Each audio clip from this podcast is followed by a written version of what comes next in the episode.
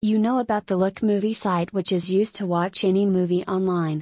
Get a new movie every day from here as the site is refreshed day by day. So the site constantly comes up with new movies.